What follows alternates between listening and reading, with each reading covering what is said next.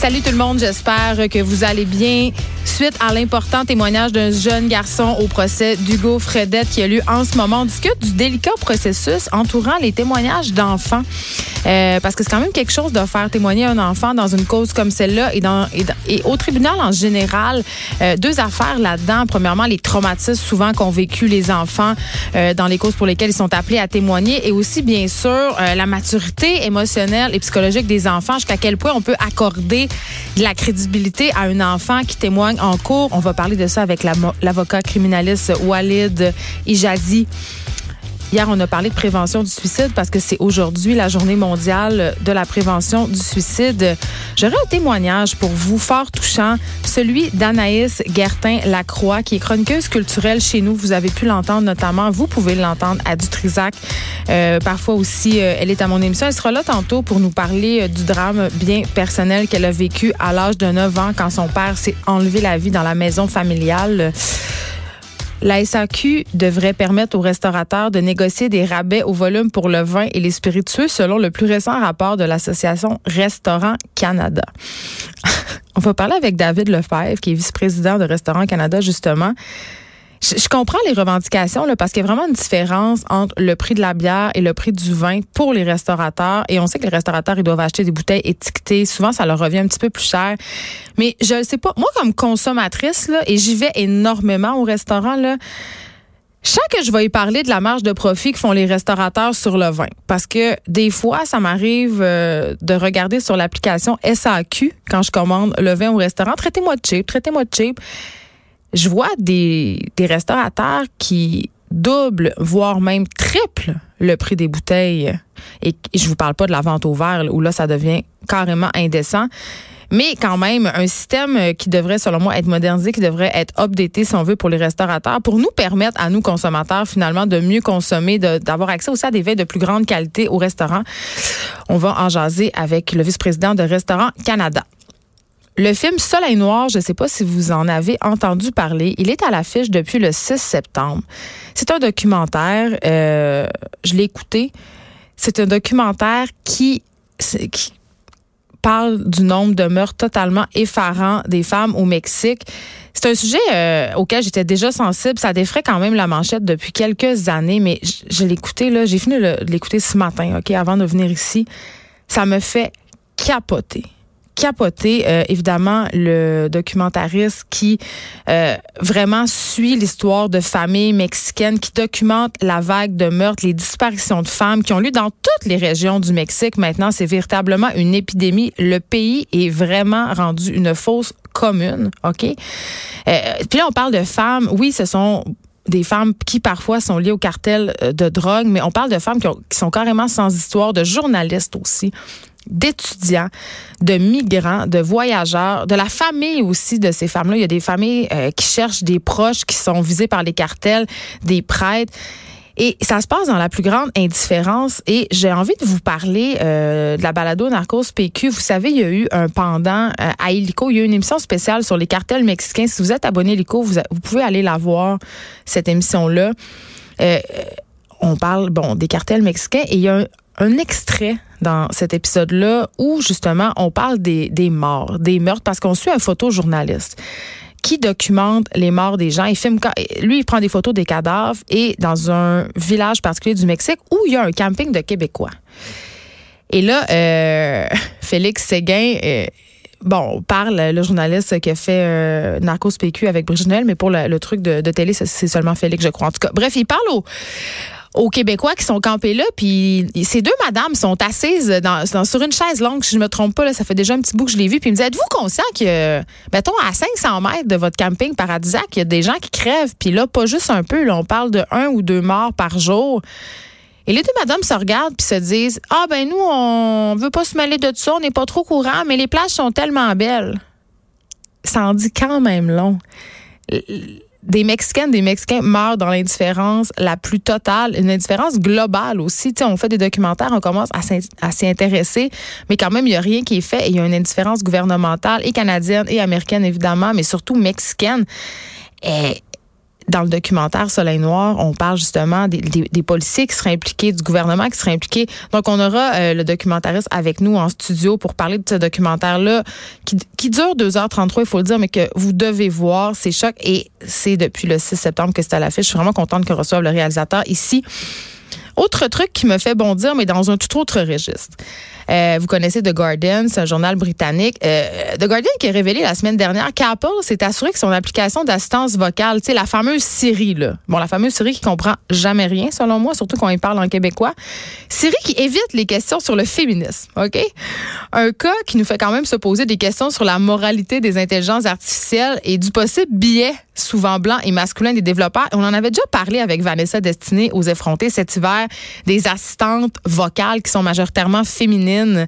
Euh, c'est rare, rare, qu'on a des, des voix euh, masculines et, on, si on pense en à Alexa, c'est tout le temps genré. Et là, on va voir Catalina euh, Briceno, qui est une spécialiste des transformations numériques et qui est professeure invitée à l'école des médias Lucam. Elle va être en studio avec moi pour me parler de ce phénomène que je trouve assez révélateur et préoccupant, ma foi. C'est du sexisme dont on n'a pas besoin. on n'a pas besoin de mettre du sexisme là. Et je sais qu'il y a des études là, qui disent en ce moment que les voix de femmes sont plus rassurantes, mais bullshit, sérieusement. Là. Get a live si la voix de ton GPS au masculin t'angoisse, ça va pas bien.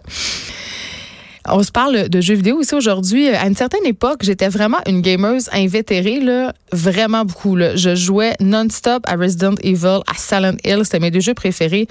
Mais la vie étant ce qu'elle est, j'ai arrêté de jouer aux jeux vidéo. Puis honnêtement, je le regrette amèrement. J'aimais vraiment ça. Je me dis tout le temps que je veux acheter une console pour mes enfants. Évidemment, c'est un prétexte pour que je puisse jouer moi aussi. Mais ça s'est pas encore passé. Et là, je reçois Quasi Charbonneau de Pace Start parce que le plus grand événement de jeux vidéo de la province a annoncé sa programmation ce matin à Montréal. Et là, je sais pas pourquoi, je sens que ça va être le petit coup de pied derrière qui me manquait pour m'y remettre. Noël s'en vient. Je sais, je voulais, voulais pas le savoir. Mais Noël s'en vient quand même. On est au mois de septembre, gang. Bientôt, il va neiger. Bientôt, ça va être Noël. J'étais allé au Costco, il y avait les habits de neige. On s'en rappelle? Hein? Le décompte est commencé. Donc, je, je considère la console pour Noël pour m'y remettre. Donc, ça va peut-être être le jour J pour moi à ce moment-là de mon grand retour au gaming notre chroniqueur euh, littéraire David Quentin aussi sera là. Il me parle du très attendu nouveau roman de Margaret Atwood, qui est une écrivaine absolument euh, connue, phénoménale et populaire. Vous la connaissez peut-être pour La Servante écarlate. On a adapté sa série de romans qui connaît un succès quand même assez flamboyant. On se parle aussi du succès phénoménal de l'écrivain québécois Kevin Lambert en France, nominé pour le prix Médicis. Je ne arrête plus et c'est absolument, pour, pour les gens qui sont pas familiers avec le milieu littéraire, il y a tout le temps eu un snobisme par rapport aux écrivains québécois en France, peut-être mis à part Hubert Aquin, euh, Pinelli Arcan, le personne n'a bien ben, ben poigné là-bas. Et le succès euh, que Kevin Lambert connaît là-bas et que plusieurs petits auteurs québécois commencent à connaître là-bas est assez révélateur peut-être du, du fait qu'on est peut-être en train un peu de se décolonialiser puis que les Français commencent à arrêter de nous regarder de haut. Fait que c'est une très, très bonne nouvelle. On vous fait aussi deux suggestions de lecture, deux livres effrontés, OK, qui brassent la cage et qui vont faire beaucoup jaser cet automne. Je vous donne pas tout de suite le titre des livres. Il va falloir rester jusqu'à la fin pour les avoir, mais pour vrai, je les ai lus et ce sont des livres assez, euh, j'aime pas ça dire des livres coup de poing, mais c'est quand même ça que je vais dire. C'est des livres qui brassent la cage.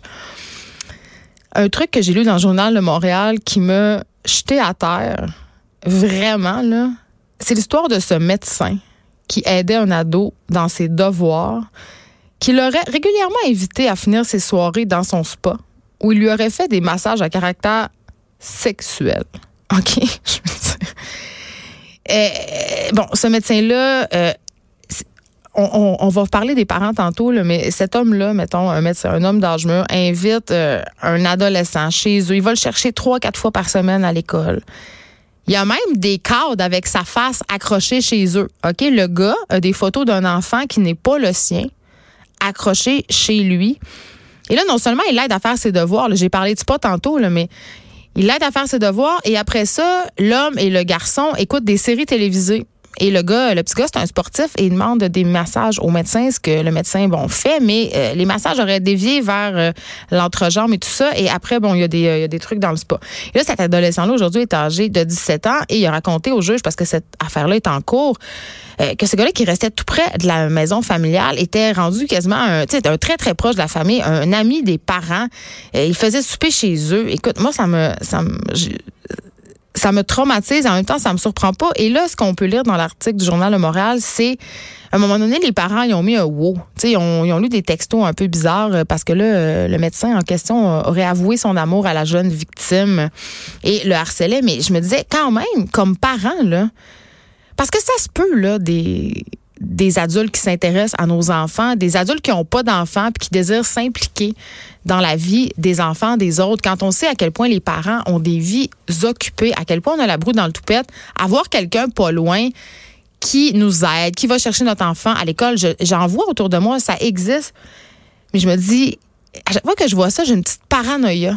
Sais, je me dis, mais pourquoi ils font ça? C'est quoi leur intérêt à ces adultes-là qui n'ont pas d'enfants à rentrer en contact avec des enfants qui sont pas les leurs, à développer des liens? à créer une relation si ce n'est pas justement intéressé par des justement des motifs sexuels? Puis je veux pas devenir comme ça, mais j'ai l'impression qu'on est un peu en train de devenir parano. Et et maintenant, tout adulte qui désire s'impliquer auprès des enfants, que ce soit dans, dans des associations sportives, des organismes comme les grands frères, par exemple, même parents secours, on trouve ça bizarre, on trouve ça suspect. Et c'est malheureux que des histoires comme celle-là viennent renforcer les préjugés. Euh, dans ce cas-là, évidemment, ce médecin-là était mal intentionné, il faisait des attouchements sexuels aux ados. Mais euh, c'est ça, moi, les parents s'en sont fort heureusement rendus compte, mais on est en train quand même de sombrer dans une paranoïa assez généralisée. Quand on voit un homme, moi, au début, quand j'allais faire garder mon fils à sa garderie familiale, euh, le mari, la madame était là parce qu'il était retraité, pour lui, il était pas pour sacrer son camp parce que les enfants étaient là. Mais je me rappelle, j'avais eu une réticence au départ parce qu'il y avait un homme dans la maison. Je me disais, pourquoi il est là? C'est quoi son intérêt? Mais c'est pas c'est chez eux. C'est ça que le père de mes enfants m'avait répondu. Il avait raison. Mais quand même, cette histoire-là, très, très, très sordide qui s'est produite. Et là, euh, c'est en cours en ce moment un médecin qui a vraiment abusé de la confiance de, de cet enfant-là. Puis il serait pas le seul. Hein. Il y a plusieurs victimes qui vont témoigner. Donc, on va continuer de suivre ce dossier-là pour vous. Avant qu'on aille à la pause, je veux qu'on se parle de Patrick Bruel. Parce que là, scandale. Euh, Patrick Bruel, qui est un chanteur très, très, très aimé des Français, mais très aimé des Québécois, il devait débarquer au Québec par ailleurs aujourd'hui. Évidemment, c'est annulé. Patrick Bruel qui est visé par une enquête préliminaire pour exhibition et harcèlement sexuel. Je résume les faits là, très, très rapidement. Euh, bon, Patrick Bruel, ça s'est passé en Corse dans un hôtel. Euh, Patrick Bruel a fait appel au service, ou plutôt son équipe a fait appel au service d'une jeune masseuse de 21 ans euh, pour qu'elle vienne lui faire un massage environ une heure avant son concert. Là, ça s'est passé dans sa loge. Et là, la jeune fille allègue que le chanteur a eu des comportements déplacés, qui lui a demandé des faveurs sexuelles. elle dit, quand je suis arrivée dans sa loge, la porte était fermée à clé, la lumière tamisée. Elle dit qu'elle a commencé le massage, que le chanteur a refusé de suivre le protocole et euh, a décidé de rester nu. Parce que d'habitude, bon, elle demandait de se faire masser avec les vêtements, mais euh, donc, c'est ça, demande de massage très particulière dans certaines zones. Et le chanteur nie les faits rapportés. Il veut rien savoir. Il dit que c'est pas vrai. Il dit euh, que il est sidéré parce que la, porte de la loge était débarrée, les lumières ouvertes. Ses enfants étaient dans la pièce d'à côté, son entourage. Quelqu'un aurait pu arriver à tout moment. Donc, il dit que vraiment, c'est pas vrai. Donc, c'est vraiment la parole de cette jeune masseuse-là euh, contre celle de Patrick Bruel. Ses proches se sont manifestés. On dit, écoutez, là, elle est très, très crédible, cette jeune personne-là. Elle est marquée par les faits, la misère à reprendre son travail, à exercer euh, à l'exercer normalement. Donc voilà, là, on n'a pas plus de détails que ça. Ça sera vraiment euh, sa parole contre la sienne. Mais ce que j'avais envie de dire à propos de cette affaire-là, c'est, bon, évidemment, il y a une différence quand même assez grande entre une inconduite sexuelle et une agression sexuelle. Euh, puis je me demande vraiment où ça commence l'inconduite parce que c'est clair que si Patrick Bruel a demandé à une massothérapeute de toucher son zouizoui, OK? C'est pas fort. C'est vraiment pas fort. Mais c'est pas un crime. OK? C'est pas criminel de demander à quelqu'un de toucher son pénis. C'est insister qui est de l'inconduite. C'est de harceler qui est de l'inconduite. Et là, on n'était pas là, on le sait pas. Mais c'est vraiment poche parce que pour moi, honnêtement, ma vision de Patrick Bruel, tu sais, grand amoureux des femmes devant l'éternel, éterni pour toujours. Peu importe qu'est-ce qui va se passer. Parce que je me dis dans ma tête qu'il n'y a pas de fumée sans feu. Puis je me questionne beaucoup euh, depuis le mouvement MeToo sur ce que le pouvoir et la célébrité fait aux gens, OK? Je me dis, puis je veux vraiment pas excuser personne, mais je me dis à un moment donné, à force de te faire traiter comme un dieu, ben tu te prends pour un dieu. Puis peut-être aussi que tu penses un peu que tu es au-dessus des lois.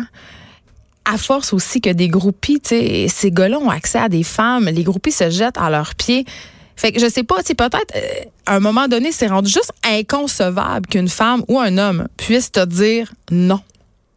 T'es es out of this world, ça arrive juste pas. Tu te penses vraiment au-dessus de tout. Tu sais, on pense juste à Gilles Parent. Euh, je sais pas si vous avez lu euh, son entrevue avec la journaliste Karine Gagnon, mais Gilles Parent qui a dit j'avais la grosse tête. Je pensais que je pouvais tout faire. Yann Gomeshi, même affaire. Harvey Weinstein, même affaire. Éric Salval, Gilbert Rozon, tous des hommes de pouvoir et des stars dans leur milieu.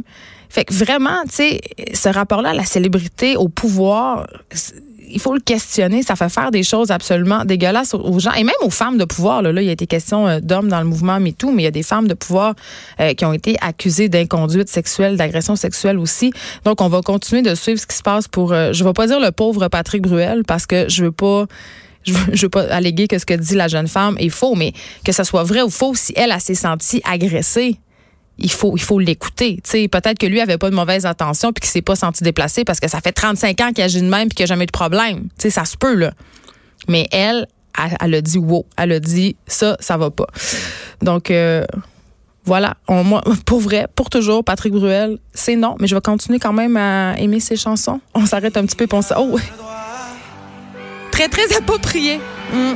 Il n'y avait pas le droit. Il n'y avait pas le droit de demander euh, de toucher son zouizoui. On s'en va à la pause faire ça à un enfant qui croit vraiment ce que disent les grands.